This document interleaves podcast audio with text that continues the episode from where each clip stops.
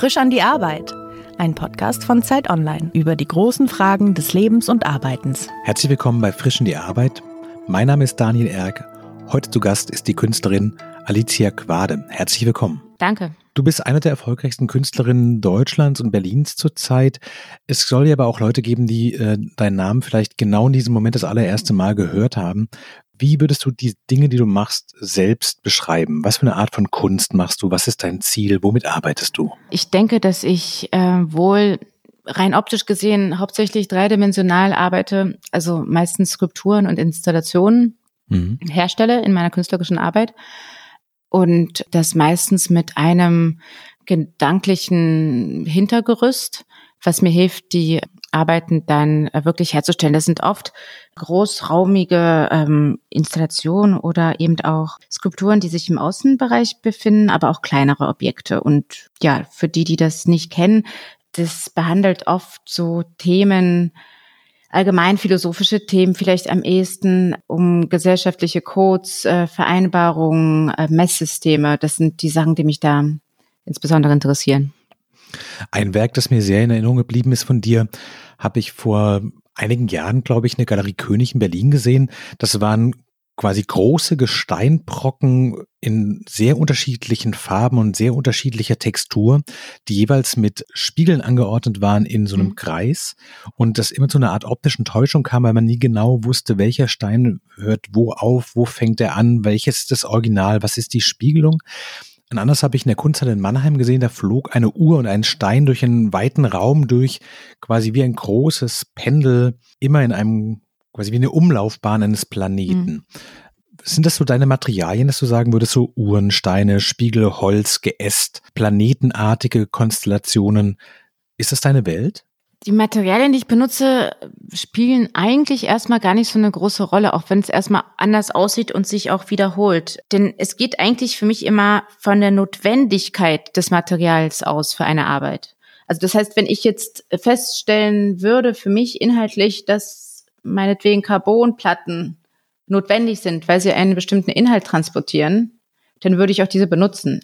Also im Moment ist es so, dass meistens die Dinge, die ich dort ähm, sagen möchte, auch durch diese Materialien, die ich benutze, äh, gelesen werden können. Ne? Also es, es geht ja auch darum, dass jedes Material eine bestimmte Symbolik hat. Mhm. Und jeder Mensch auf dieser Erde, glaube ich, erkennt eine Uhr als Uhr. Mhm. Und auch ein Stein hat eine bestimmte Symbolik, denn wir leben auch auf einem Stein. Und das ist vielleicht so ein bisschen die Urmaterie, die es gibt. Und so versuche ich eigentlich die Aussage und das Material gleichzusetzen, also wenn es mir gelingt. Aber natürlich hat es auch mit gewissen Erfahrungswerten zu tun, was man benutzt und wie oft man es benutzt und wo man auch gelernt hat, das zu benutzen. Wenn du diese Materialien aussuchst, spielt das Aussehen dabei eine Rolle oder ist es eher so eine Art von Zuschreibung, von Gefühl, dass du auch zu diesem Material hast, was du damit ausdrücken willst? Oder hast hat es auch eine ästhetische, optische Ebene für dich? Na, es hat ja, wenn man ähm, visuell eine Kunst macht, die ich ja tue, hat für mich äh, das ästhetische Erscheinen immer äh, auch einen Stellenwert. Also es ist nicht so, dass mhm. mir das egal wäre. Aber wichtiger ist eigentlich die Authentizität der Dinge. Also, dass das, was ich benutze, auch so aussieht und so erkennbar ist und so gelesen wird. Also ich würde jetzt nicht versuchen, aus einem Styropor ein Stein zu machen. Oder ich mhm. würde nicht versuchen, aus einem ein Plastik wie ein Stück Kupfer aussehen zu lassen. Also mir geht es schon darum, dass das, was ich benutze, genau dafür auch steht, was es ist. Mhm. Und das versuche ich möglichst authentisch und geradlinig zu benutzen, um mir selber auch so eine Klarheit zu schaffen. Woher kommt denn diese Inspiration zu sagen, das müssen diese Materialien sein? Hast du da so einen Begriff davon zu sagen, das hat irgendwie einen biografischen Hintergrund oder Vorbilder in der Kunst, bei denen du sagst, das hat mich selber so angesprochen, das möchte ich auch genau auf diese gleiche Art machen.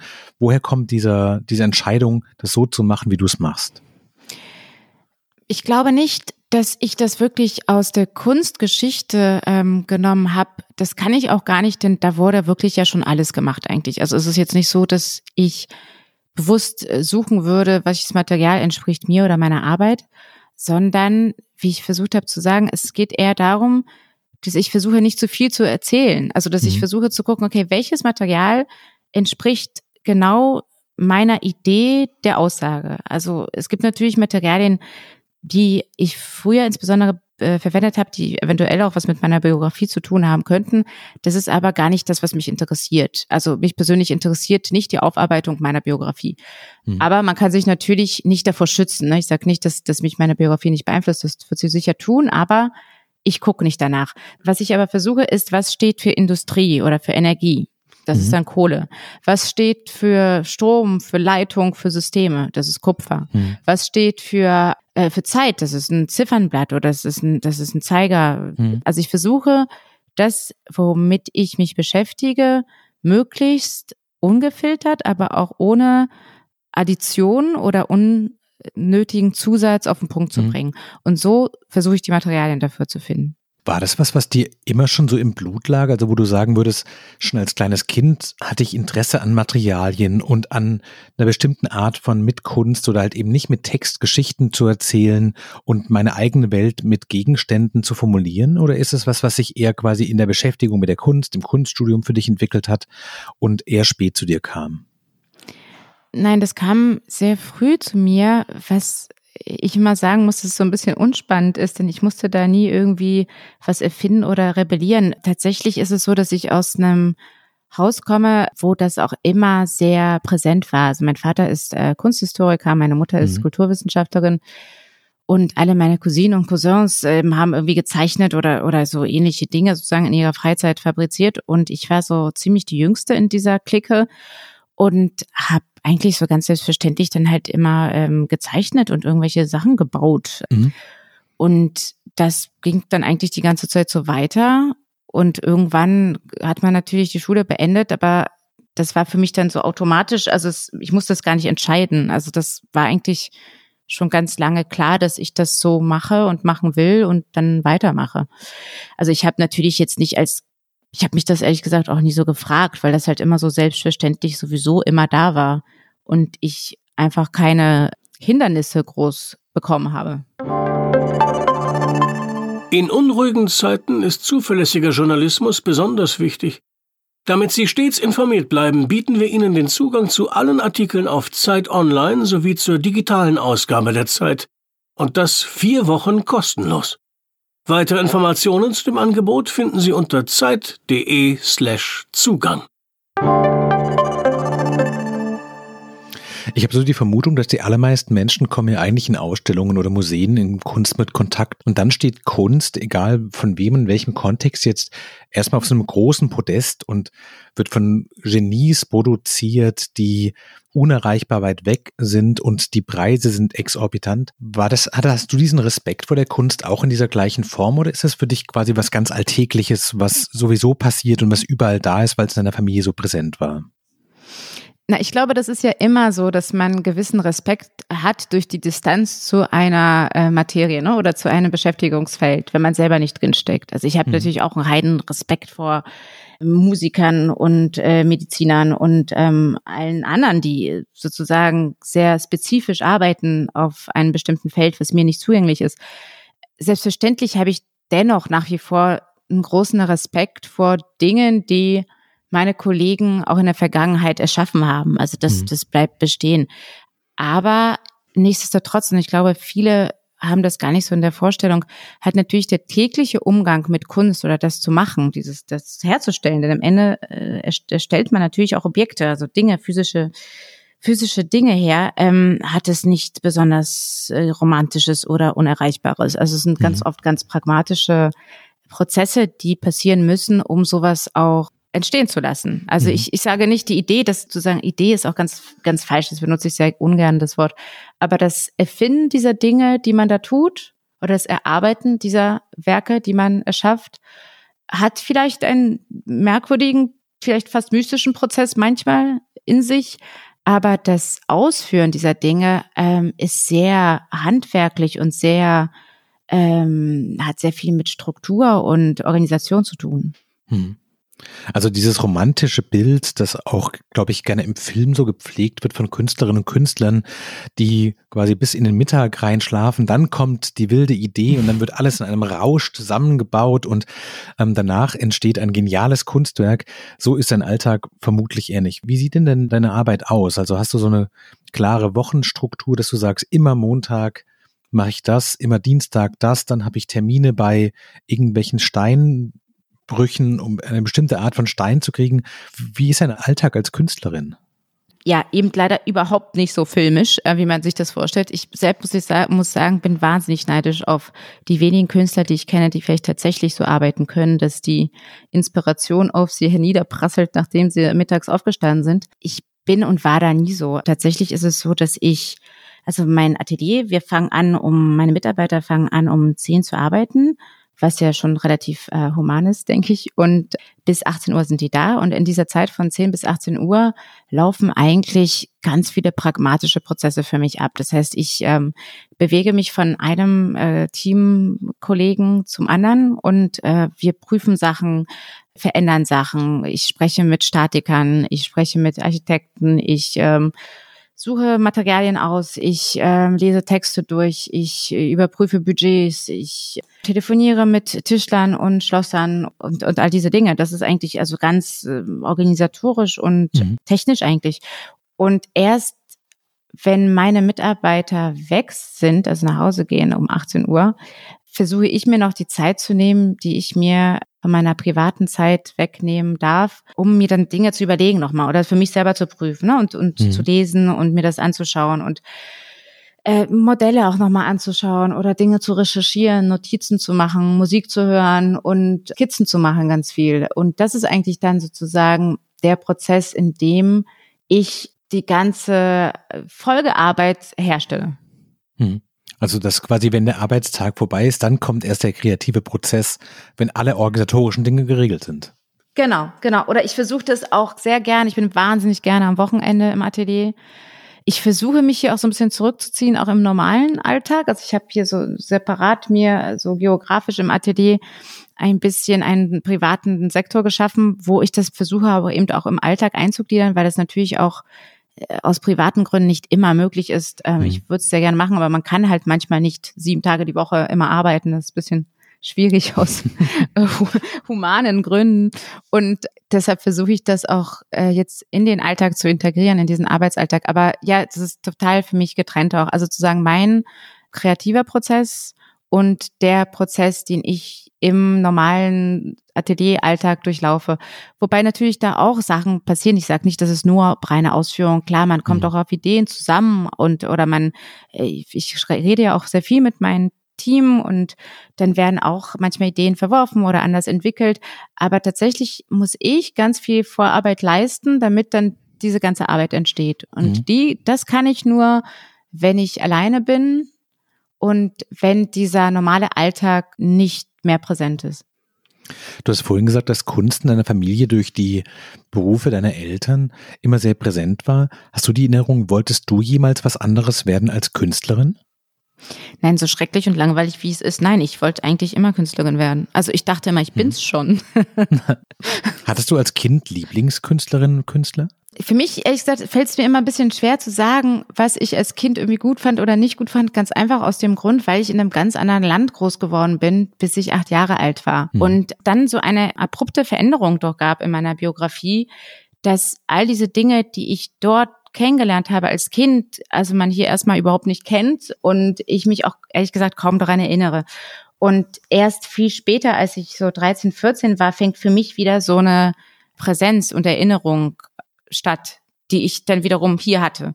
Deswegen fällt es mir wirklich ein bisschen schwer zu sagen, was war oder was meine mhm. Lieblingsdinge waren in einem bestimmten Alter, also als Kind. Also es ist ein bisschen schwierig für mich. Mhm. Allerdings, ich glaube, als Jugendliche habe ich dann sozusagen bewusst mich dann auf Künstler konzentriert und bezogen und das waren dann Künstler wie Gordon Matta Clark, aber auch Niki Voll fand ich mal ganz toll. Und äh, ganz, ganz früher natürlich, ich glaube, das erste, was mal so ein bisschen fast peinlich ist zu sagen, aber eigentlich sollte es nicht sein, war auch Salvador Dali, den ich irgendwie ganz mhm. toll fand, als ich ganz noch ein Kind war quasi. Und ja, aber das hat sich dann natürlich auch immer wieder mal verändert.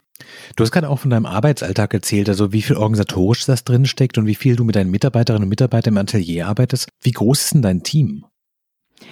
Also im Moment hat sich das leider sehr verändert durch diese Corona-Problematik, die wir ja alle haben. Ähm, wir waren, glaube ich, bis zum 15. März immer so in etwa 22 bis 25 Menschen Mhm. am Tag hier. Im Moment sind wir, glaube ich, eher so 10 bis 12. Also ich habe 10 feste Mitarbeiter und dann gibt es noch diverse freiberufliche Mitarbeiter. Hm. Das heißt, dein Arbeitsalltag ist ganz anders, als man sich das vorstellt, auch von solchen Sachen wie Besprechungen ge geprägt, Ja. dass du, dass du auch Recherchen machen musst, dich mit Handwerkern, wie du vorhin sagtest, abstimmen musst. ja. Gibt es da drin sowas wie Lieblingstage, wo du sagst, so am liebsten bin ich entweder für mich alleine im Atelier oder ich bin draußen und fasse die neuen Materialien an, die ich noch nicht kenne und lerne die kennen und entwickle ein Gefühl für die oder ist es das fertige Werk zusammenzubauen, dann mit den Handwerkern und mit dem Team? Was ist die Euphorie, die Hm. dich da reinträgt? Also tatsächlich glaube ich, der Moment der Euphorie ist wirklich der, wenn ich alleine im Atelier bin. Also das ist, das ist so mein, mein Lieblingsort und auch der Ort, wo ich ganz manisch werden kann und ganz aufgeregt und das quasi nur mit mir selbst, indem ich über diese Sachen nachdenke und so eine Geschwindigkeit entwickle und dann weitermache. Also das, das ist irgendwie so ein ganz, ähm, für mich ganz wichtiger und sehr antreibender Moment. Das andere ist ja mehr so passiert und zu mir gekommen. Das habe ich gar nicht jetzt so wirklich fokussiert. Das ist eher so, dass, dass, dass die Skulpturen oder die Arbeiten immer größer wurden oder komplexer wurden. Und dann besteht einfach die Notwendigkeit, dass man Menschen hat, die einem he- helfen. Sonst funktioniert es einfach nicht, sonst kann Mhm. es ja nicht hergestellt werden. Ich musste mich ganz ehrlich da auch lange mit arrangieren. Das ist mir nicht leicht gefallen. Also es ist mir nicht leicht gefallen, im Team zu arbeiten. Es ist mir nicht leicht gefallen, einen Mitarbeiter zu, zu, zu haben, also mit denen zu Mhm. arbeiten. Aber das äh, konnte ich, glaube ich, mir mühsam erlernen und bin jetzt damit, fühle mich damit jetzt ganz wohl. Aber das war schon ein Lernprozess auch für mich. Und dann gibt's aber durchaus natürlich den Moment, wenn diese ganze Produktion von einer solchen Arbeit losgeht, bin ich mittlerweile zum Glück vielleicht, vielleicht auch nicht in der Lage, vieles davon abzugeben, so dass ich nur partiell und kurz oft in die weiteren Prozesse involviert bin. Also was dann Mhm. die Gespräche angeht mit, man muss sich das so vorstellen, ich habe dann äh, sozusagen, es gibt, äh, ich glaube, d- vier, ähm, leider im Moment dann nur noch drei Architekten, die ähm, für mich arbeiten. Und denen stelle ich ein Projekt vor, also anhand einer Skizze. Das wird dann übertragen an ein dreidimensionales Pro Projekt. Mhm. Dann trete ich wieder zurück. Meine Mitarbeiter telefonieren und arbeiten dann daran weiter mit einem Ingenieur, der zum Beispiel mit denen äh, versucht zu ermitteln, ob das so möglich ist, wie ich mir Mhm. das vorstelle. Und dann geht das immer hin und zurück und hin und zurück und ich werde immer wieder reingeholt, wenn etwas so, wie ich das anfangs mir überlegt habe, nicht möglich ist. Dann wird das wieder, ne, dann geht man wieder einen Schritt zurück, dann bauen äh, die Mitglieder meines Teams das für mich als Modell, ich überprüfe wieder das Modell, die sprechen wieder weiter mit dem Ingenieur. Mhm. Und, aber ich bin dann ganz lange nicht involviert. Also da sind ja wirklich so Fragen, wie kriegt man sowas auf ein Schiff oder wie kriegt man sowas in einen LKW? Wie muss das dann unterteilt werden? Wie kriegt man sowas in den fünften Stock? Äh, wie schwer ist die Bodenlast? Also lauter, lauter Dinge, an die man wahrscheinlich sonst normalerweise nicht denken würde. Und zum Glück habe ich ein großartiges Team, was das alles dann für mich erledigt, im besten Fall. Und dann sehe ich das erst wieder beim Aufbau. Und das ist dann natürlich nochmal so ein zweiter Moment, auf den ich mich immer wahnsinnig freue und auch sehr aufgeregt bin. Das ist so ein bisschen wie Lampenfieber, glaube ich, vergleichbar. Weil man, man hat was, besonders bei größeren, also natürlich fast nur bei größeren Arbeiten, die ich so ja nie überprüfen kann im Atelier. ne? Also ich, ich Mhm. mache ein Modell, ich entwerfe das alles, ich überlege mir das, ich überprüfe das zigmal anhand von verschiedenen Skalierungen an Modellen, aber das tatsächliche Werk sehe ich erst dann, wenn es aufgebaut wird und vor mir steht. Und ich könnte es auch gar nicht mehr ändern. Das heißt, das ist so ein bisschen wie eine Premiere für mich selbst. Dann jedes Mal. Das klingt fast so ein bisschen wie in der klassischen Musik, dass man eine Partitur schreibt, das ist alles aber in deinem Kopf in dem Moment noch und erst wenn das komplette Orchester da ist und quasi die Generalprobe stattfindet, erst dann kommen wirklich alle Einzelteile zusammen und man sieht wirklich, was man gearbeitet hat und man muss ja auch als Komponistin oder Komponist nicht jedes Instrument spielen können, aber es bleibt trotzdem das eigene Werk. Absolut, das ist ein guter Vergleich, nur dass es eben keine Probe ist, sondern Mhm. es ist gleich die Premiere. Du hast gerade erzählt, dass äh, die Architekten und die Ingenieure, mit denen du zusammenarbeitest, dass die deine Ideen umsetzen und auch wieder zu dir kommen und sagen, sowas, hm, das klappt vielleicht nicht so, wie ihr hofft. In wie vielen Fällen ist es so, dass die dir sagen müssen, Alicia, es tut uns schrecklich leid, aber diese Art von Stein kann nicht durch den Raum fliegen, wenn das das Gegengewicht ist. Es geht einfach nicht. Das ist eine total tolle Metapher für irgendwas, aber hier sind die Grenzen der Schwerkraft, hier sind die Grenzen der Physik, wir müssen irgendwas anders machen. Also erstmal fängt so ein Gespräch immer damit an, dass ich sage, das geht doch bestimmt.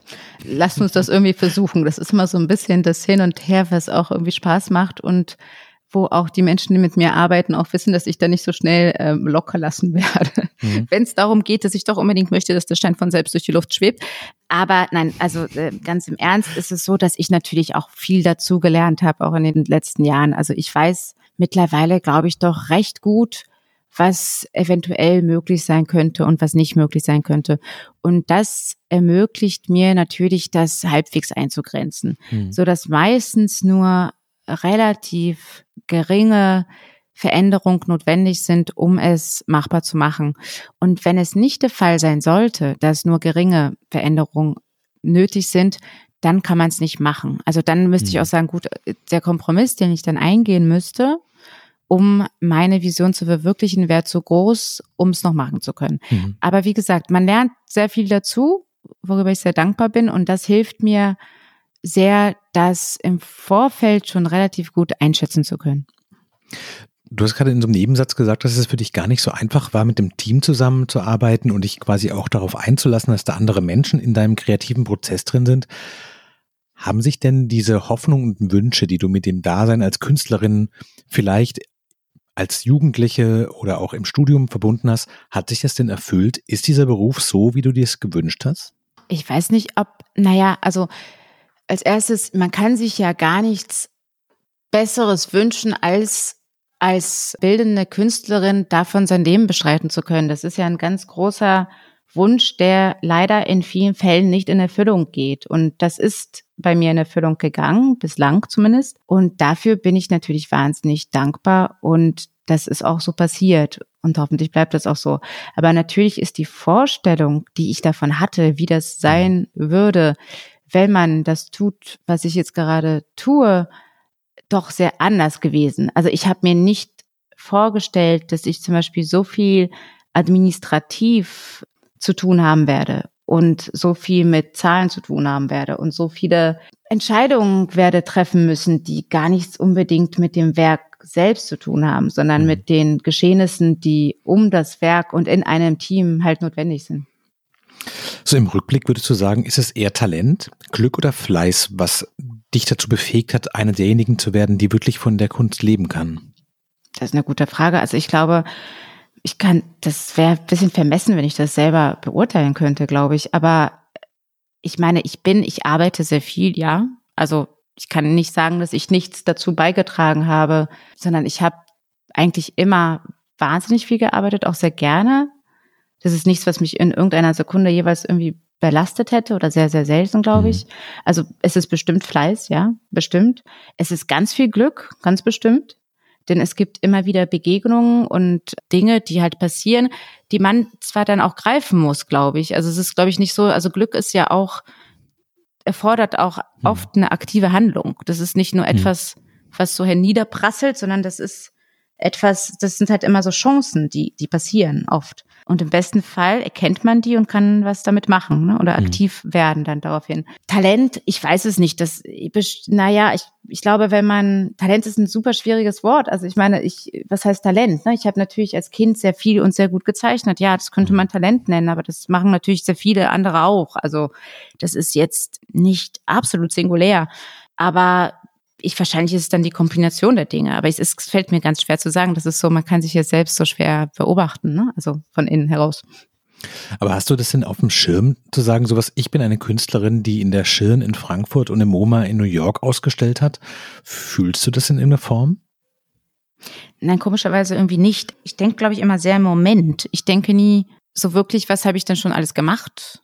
Oder auch, was, wo will ich, was will ich denn weitermachen? Sondern das ist eigentlich wirklich immer so, also ich denke mal so von einem Projekt zum anderen. Und wenn ich was gemacht habe, dann ist das schon für mich Lichtjahre entfernt. Also ich denke mhm. da überhaupt nicht mehr dran. Das ist gar mhm. nicht mehr in meinem ähm, emotionalen Gedächtnis in irgendeiner Form drin oder kaum. Und sondern es geht dann immer genau um das, was ich genau jetzt in diesem Moment mache. Und deswegen ordne ich mich da auch so gar nicht ein irgendwie. Es fällt mir also würde sich für mich unnatürlich anfühlen mhm. irgendwie. Wir hatten ja anfangs darüber gesprochen, dass es so eine Welt gibt, in der sich deine Installationen und deine Bildhauerei be bewegen. bestimmte Materialien, eine bestimmte Ästhetik, äh, auch eine bestimmte Idee, wie diese Materialien, diese Ästhetik sich im Raum darstellen. Hast du manchmal die Momente und denkst, ich kann das nicht mehr sehen, ich möchte jetzt was komplett anderes machen, ich möchte jetzt, weiß ich nicht, gegenständlich malen oder ich möchte mit Plastik und Styropor, was du vorhin mal so kurz erwähnt hast, arbeiten und nicht mehr das machen, was ich bisher gemacht habe? Oder hast du eher das Gefühl, diese Welt ist noch lange nicht ausgeschöpft und es gibt noch so viele Dinge zu tun, damit es ist ein, ein weites Fass und ich möchte darin noch sehr viel schöpfen?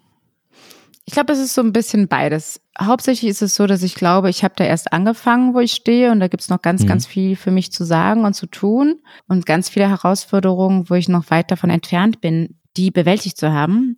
Auf der anderen Seite ist es aber eher so von außen, dass ich manchmal ein bisschen enttäuscht bin, dass es so eine gewisse Erwartungshaltung gibt an mich. Mhm. Also, dass man Arbeiten oder Werke in einer bestimmten Optik oder einem bestimmten Hintergrund erwartet. Und wenn diese Erwartung nicht erfüllt wird, sozusagen auch eine Enttäuschung mit einhergeht. Mhm. Obwohl ja das Werk inhaltlich oder auch formal vielleicht genauso ansprechend sein könnte oder vielleicht genau mhm. Gar nicht einen anderen Stellenwert hat. Das ist etwas, was mich oft verärgert und auch enttäuscht, weil das für mich schlicht und einfach auch wahnsinnig langweilig ist. Hm. Also wenn man sozusagen immer wieder mit dem Gleichen überzeugen müsste, statt sozusagen auch die Erlaubnis zu bekommen, sich durch andere Medien oder andere Materialien zu äh, betätigen. Von mir selbst aus ist das eigentlich nicht so. Klar, man wünscht sich manchmal, oder ich habe, ganz ehrlich, ich habe seit Jahren hier tonnenweise Ton rumstehen und denke, es wäre so toll, mal was aus Ton zu machen, weil es irgendwie Spaß macht. Aber ich habe bis jetzt keine Idee gehabt, die diesen Ton benötigt mhm. hätte. Mhm. Also diese Keramik benötigt hätte. Deswegen gibt es keine Keramik, weil ich noch keine, keine Notwendigkeit für eine Keramik hatte. Also müsste ich erst ein mhm. Konzept entwickeln, was die Notwendigkeit einer Keramik mit sich bringt.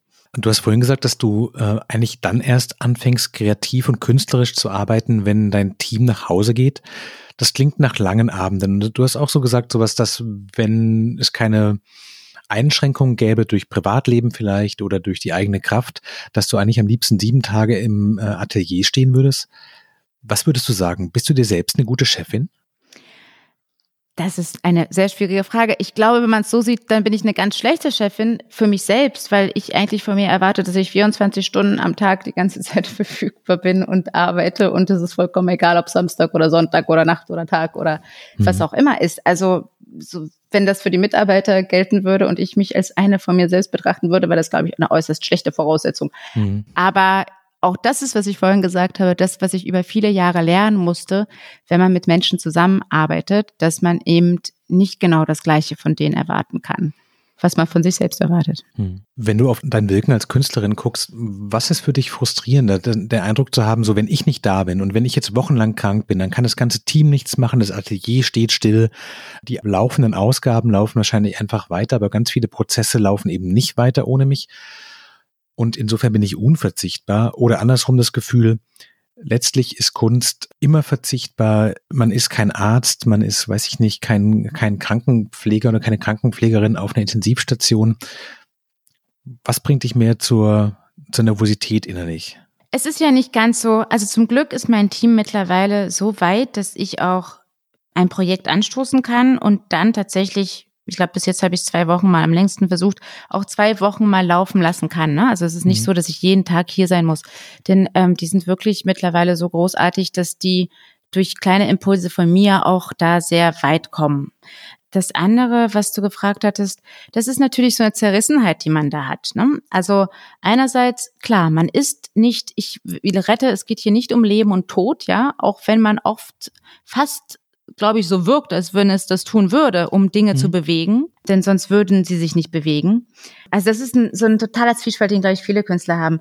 Andererseits glaube ich aber aus tiefster Überzeugung daran, dass Kunst und Kultur in jeglicher Form seiner vielen Facetten absolut lebensnotwendig ist auch. Also für eine Gesellschaft, für die menschliche Psyche, ähm, für eine funktionierende ja, Kommunikation und, und das menschliche Dasein an sich. Also es ist natürlich nicht so, dass jeder meiner Handlungen, damit will ich mich absolut nicht vergleichen, in irgendeiner Art und Weise das, äh, das gleichzustellen wäre mit einem Arzt, einem Feuerwehrmann oder jeglichem in dieser, ähm, in dieser Berufsgruppe.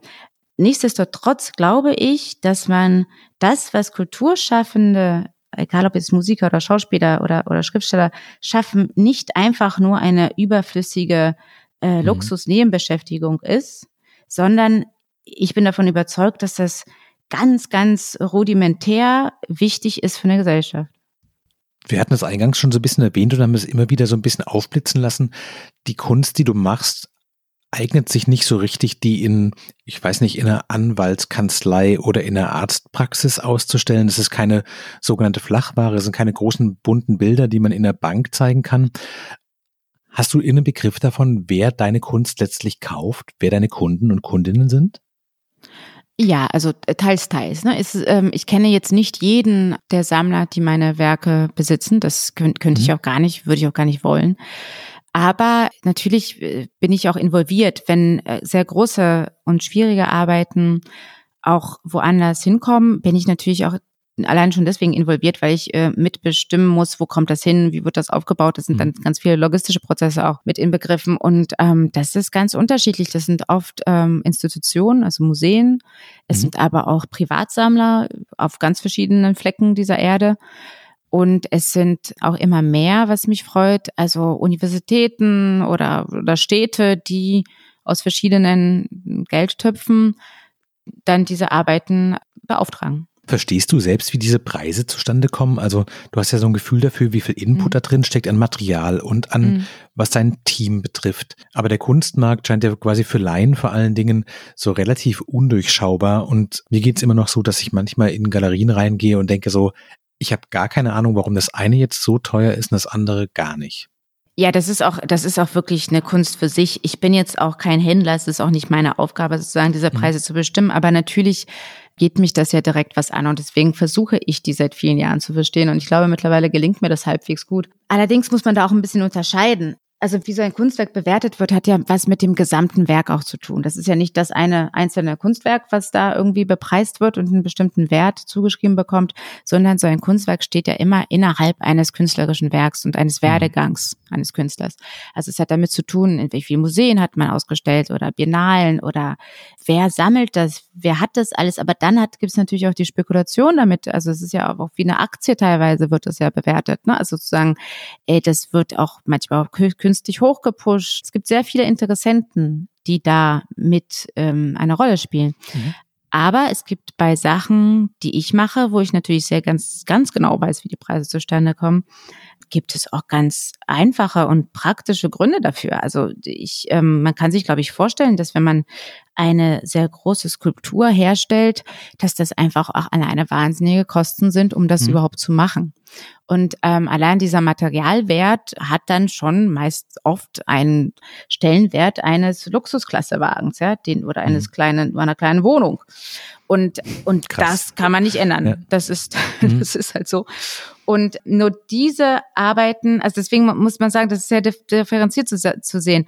Das sind ja keine Spekulationsobjekte, könnten sie ja nicht sein. Also in, in meinem Fall jetzt zum Beispiel nicht oder noch nicht oder ähm, es, weil sie eben nicht so sind, dass man sie sich irgendwo einfach, man kann sie sich nicht einfach an die Wand hängen oder ins Lager tun und warten, dass es teurer wird und dann eventuell wieder verkaufen. Das funktioniert bei meinen Arbeiten in vielen Fällen schlecht oder nicht so mhm. gut. Sondern es geht mir ja hauptsächlich auch darum, diese Dinge machen zu dürfen. Das heißt, ich muss erstmal jemand finden, der das finanziert. Also der mhm. bereit ist, überhaupt diese Produktion in dieser Höhe zu finanzieren. Und je nachdem, wo dieses Objekt hingeht und ähm, oder oder ja, was damit passieren soll, bin ich oft auch froh, das verwirklichen zu dürfen, auch wenn es in erster Linie nicht zum Verdienen, sondern als reines Prestige für mich fungiert. Mhm, verstehe. Wenn es natürlich möglich ist, selbstverständlich, dann wird halt eine bestimmte prozentuale Rage da drauf gesetzt, die einem auch ermöglicht, daran dann noch ein Plus zu machen.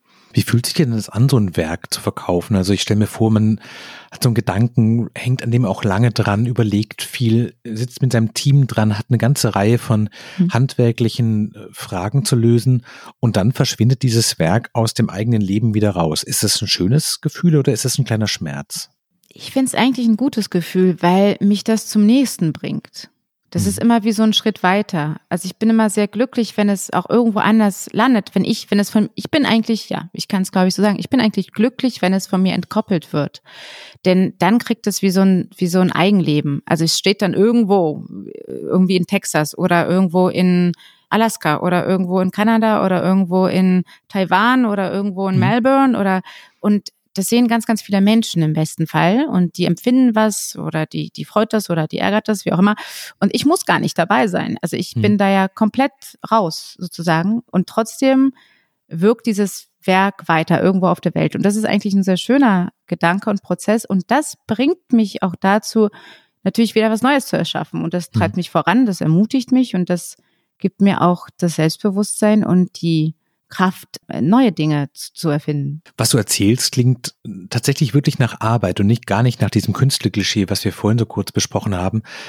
Hast du manchmal so eine Sehnsucht zu sagen, ich mache diese Dinge nur noch für mich selber, aber nicht mehr als Beruf? Also wirklich nur noch für dich alleine zu arbeiten, Skizzen zu machen, Ideen zu haben, im Atelier zu stehen, aber zu sagen sowas, ich muss nicht mehr da raus, ich muss nicht mehr Hände schütteln bei irgendwelchen Vernissagen, ich muss nicht äh, in der Öffentlichkeit präsent sein, keine Interviews geben. Hast du manchmal dieses Bedürfnis, die Kunst mehr noch für dich zu machen? Ja, schon. Also teilweise. Aber das ist immer so ein Rückzug, den man braucht für eine gewisse Zeit. Nach dem ich mich hier sehr sehne, den ich aber noch nicht so ganz geschafft habe, in die Wirklichkeit umzusetzen. Also was ich mir mhm. tatsächlich wünsche, ist, dass man vielleicht mal wie so einen zweiten Ort hat, wo man sich mal für einen Monat oder zwei verstecken kann. Also jetzt mhm. übertrieben gesagt, aber wo man dann wirklich in seine Gedanken wieder gehen kann, äh, lesen kann, recherchieren kann, Skizzen machen kann und sich eigentlich in diesen Zustand schafft zu versetzen, der für mich eben dieser dann künstlerische und kreative ähm, Moment ist, der mir, der schwer auch ist zu erzeugen, der mir auch relativ schwerfällt in so einem Alltag eben, wenn man nicht alleine ist. Und das ist ja wirklich wie so eine Art Rauschzustand, ja. Also man ist dann so, so in seiner eigenen Welt und in seiner eigenen Gedankenschleife, dass man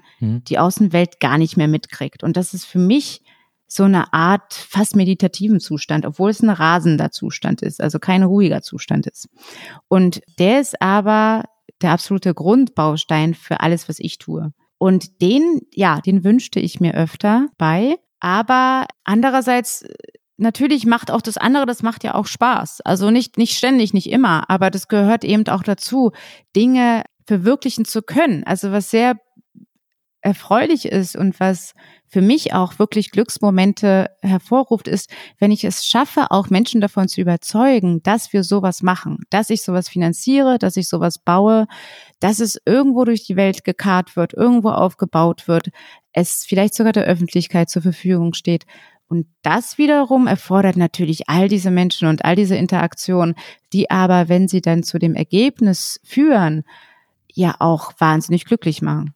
Gibt es manchmal Momente, in denen du genau das Gegenteil denkst, nämlich zu sagen, sowas, ich hätte gerne einen ganz normalen Job, wo ich um 9 Uhr hingehe und um, weiß ich nicht, 17.30 Uhr nach Hause und keine Ideen haben muss, nicht verantwortlich für ein Team bin, nicht diese ganzen Prozesse steuern, nicht Leute fragen, ob sie dieses Werk haben wollen, das wieder ein anderes Werk finanziert und quasi diese Welt der Kunst nur in dir drin zu behalten, aber nicht verwirklichen zu müssen? Nein, das kann ich mir ehrlich gesagt überhaupt gar nicht vorstellen. Ich wüsste auch gar nicht, was ich dann machen soll zu Hause. Ähm, nein, kann ich mir nicht vorstellen. ich habe, glaube ich, noch eine, eine letzte Frage, die ich mir tatsächlich seit sehr, sehr vielen Jahren stelle. Und zwar, wenn man so in Museen reingeht, gibt es immer diese großen Texte an der Wand, die so einen Künstler erklären und das sind manchmal so zwei, drei Abschnitte und das ist alles immer so ganz konsistent und geboren in und das ist alles so ein großer Zusammenhang und mhm. es wird unfassbar interpretiert und dieses Werk handelt von, stehst du manchmal auch vor diesen Texten und denkst, hä? Wie kommt ihr darauf? Oder ist es immer das, hast du das Gefühl, die Leute verstehen, was du möchtest und es ist immer genau das, was du aussagen möchtest und es ist wirklich eine Hilfe für die Museumsbesucher?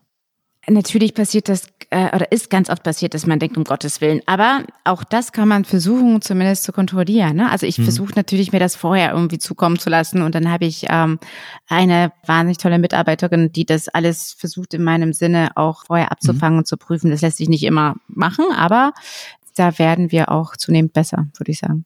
Das war ein ganz tolles Gespräch. Herzlichen Dank dafür. Ich danke. Ich wollte noch eine Sache erwähnen, nämlich du hast gerade eine große, sagt man schon, Retrospektive in deinem Alter? Nein. Bitte nicht. Eine große Werkschau ja. in äh, der Langen Foundation in Neuss, in nicht wahnsinnig weit weg von Düsseldorf entfernt, ja. in der man sehen kann, was du in den letzten Jahren gemacht hast. Die läuft noch bis April 2021, wenn ich es mhm. richtig weiß. Ja, richtig. Mhm. Wenn äh, Sie Interesse haben, liebe Zuhörerinnen und Zuhörer, können Sie sich das gerne dort anschauen. Ansonsten freue ich mich, dass Sie heute zugehört haben. Das war Frisch in die Arbeit heute mit der Künstlerin Alicia Quade. Mein Name ist Daniel Erck und wenn Sie Fragen oder Hinweise haben, schreiben Sie uns gerne an frischandiarbeit.zeit.de. Die Alicia, herzlichen Dank für deine Zeit. Danke dir.